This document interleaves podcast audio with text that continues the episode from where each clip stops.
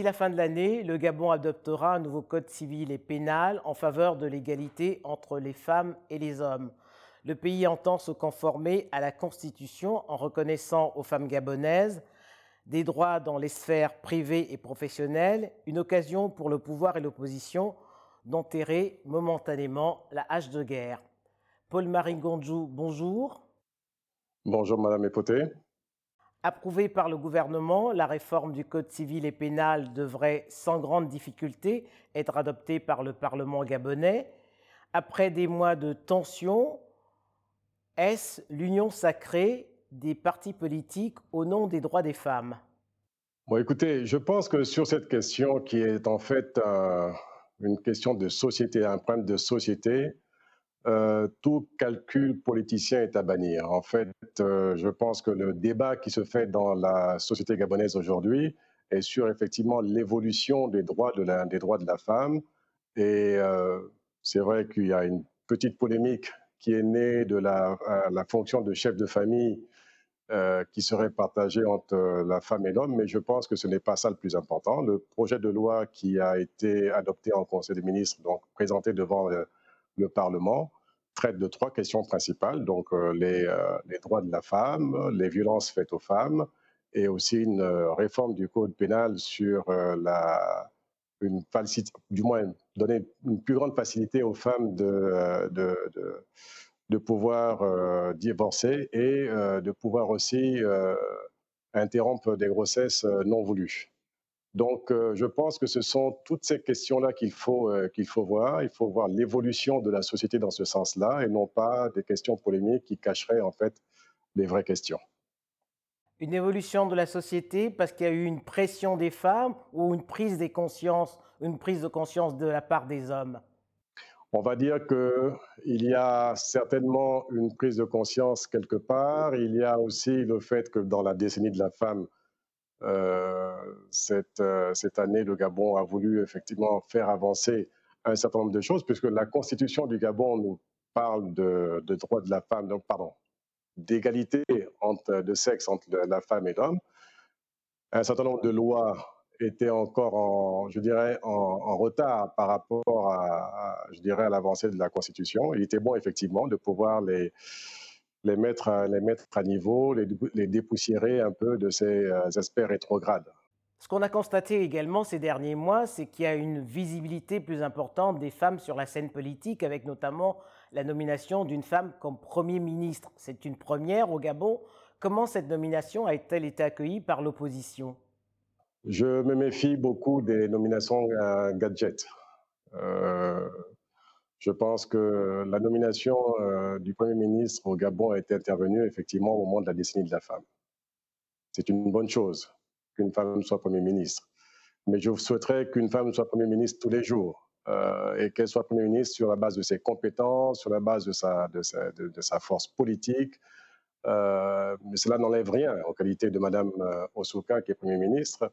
Mais je ne voudrais pas que cette nomination soit présentée comme une promotion de l'approche de l'approche genre. Il faudrait plutôt que les femmes, comme les hommes, euh, aient accès à toutes ces fonctions, à tous ces postes euh, de manière égalitaire. Et c'est tout à fait euh, normal parce qu'elles vont à l'école, elles, elles, font des études, elles travaillent, donc par conséquent, elles doivent avoir les mêmes, les mêmes opportunités, les mêmes droits que les hommes sur cette question-là.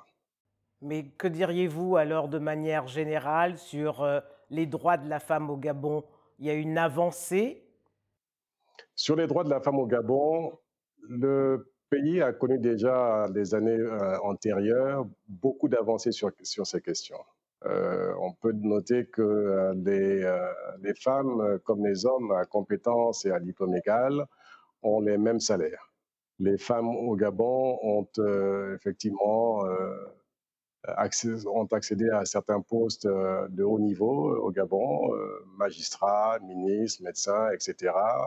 Aujourd'hui, euh, nous sommes, euh, on va dire, euh, je pourrais le dire de manière badine, mais dirigés plus ou moins par des femmes, parce que le Premier ministre est une femme, le président de la Cour constitutionnelle est une femme, le président du Sénat est une femme, et pour ne pas dire autre chose, il y a encore d'autres femmes qui sont, je dirais, à la manœuvre dans la gestion du Gabon. Donc, euh, nous sommes réellement en pleine décennie de la femme au Gabon, euh, si on peut le voir de cette manière-là. C'est donc un bon point pour le Gabon. Ben écoutez, c'est tout à fait euh, normal. C'est pour ça que je dis, c'est une question qui, qui ne doit pas être vue de manière politicienne.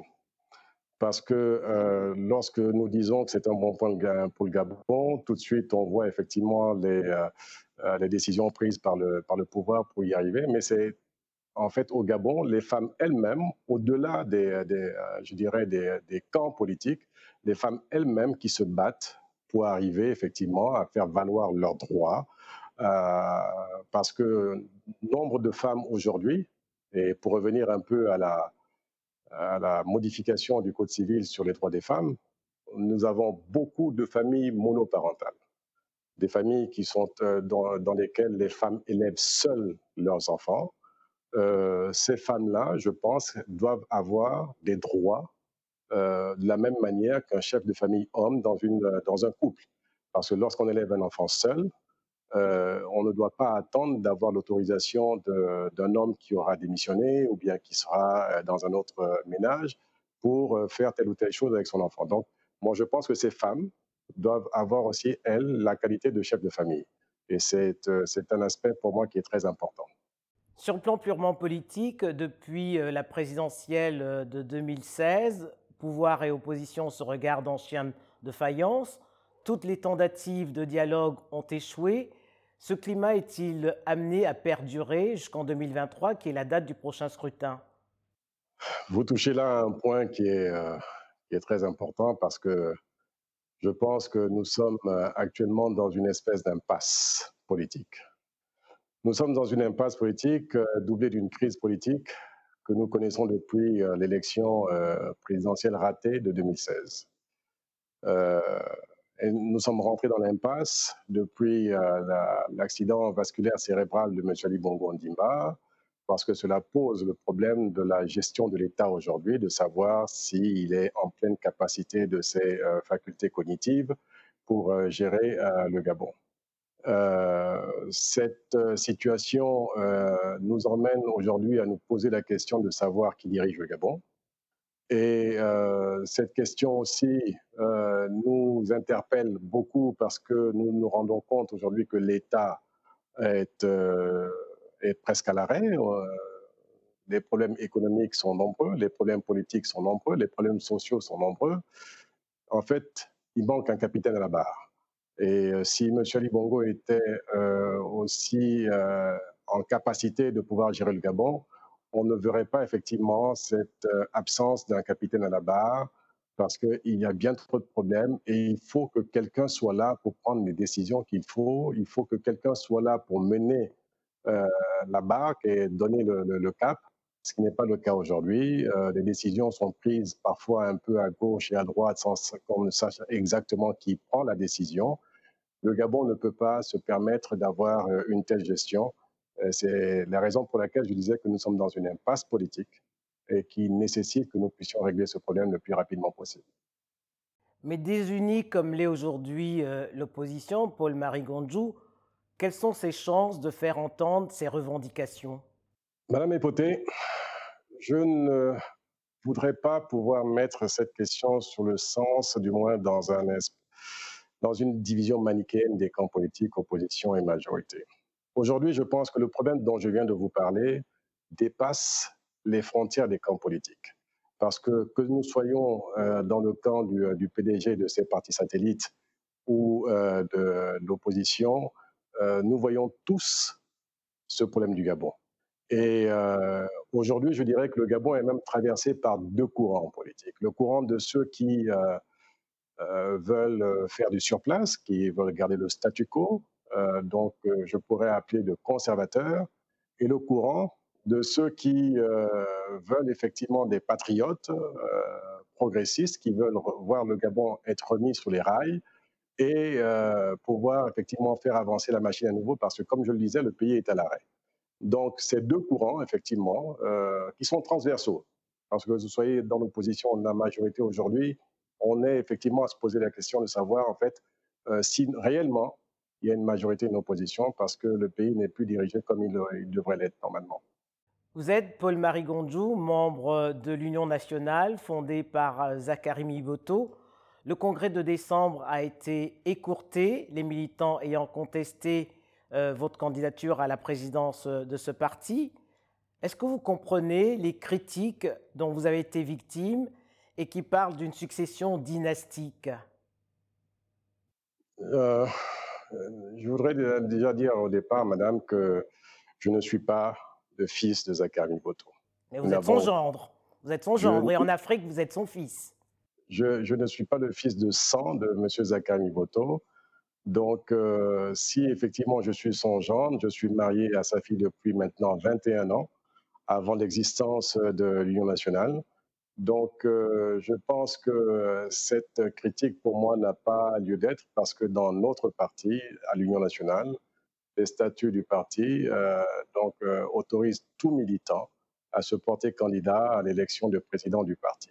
Donc, en ce qui me concerne, je pense que c'est beaucoup plus sur ma compétence, sur mon engagement, ma détermination, ma connaissance du parti, et aussi parce que je pense que nous sommes arrivés à une période où il faut penser maintenant à, demain, à engager de nouvelles générations dans la, gestion de nos partie de, notre pays.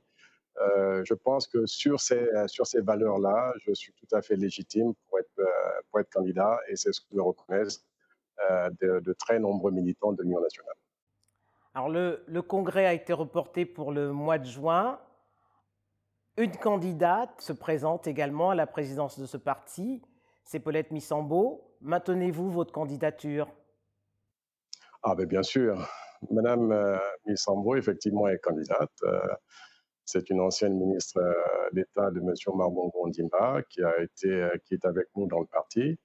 Et c'est une bonne chose, effectivement, même si elle n'a pas été au début et qu'il a fallu que les compatriotes militants poussent sa candidature. Mais je suis bien heureux, effectivement, que nous puissions avoir cet exercice démocratique au sein de l'Union nationale.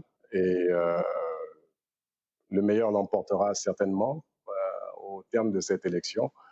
Et euh, il faut effectivement que celle-ci se tienne euh, avant le mois de juin, parce que bon, nous sommes déjà en mois d'avril, mais il faut qu'elle arrive vite. Paul-Marie Gondjou, merci. Merci, madame.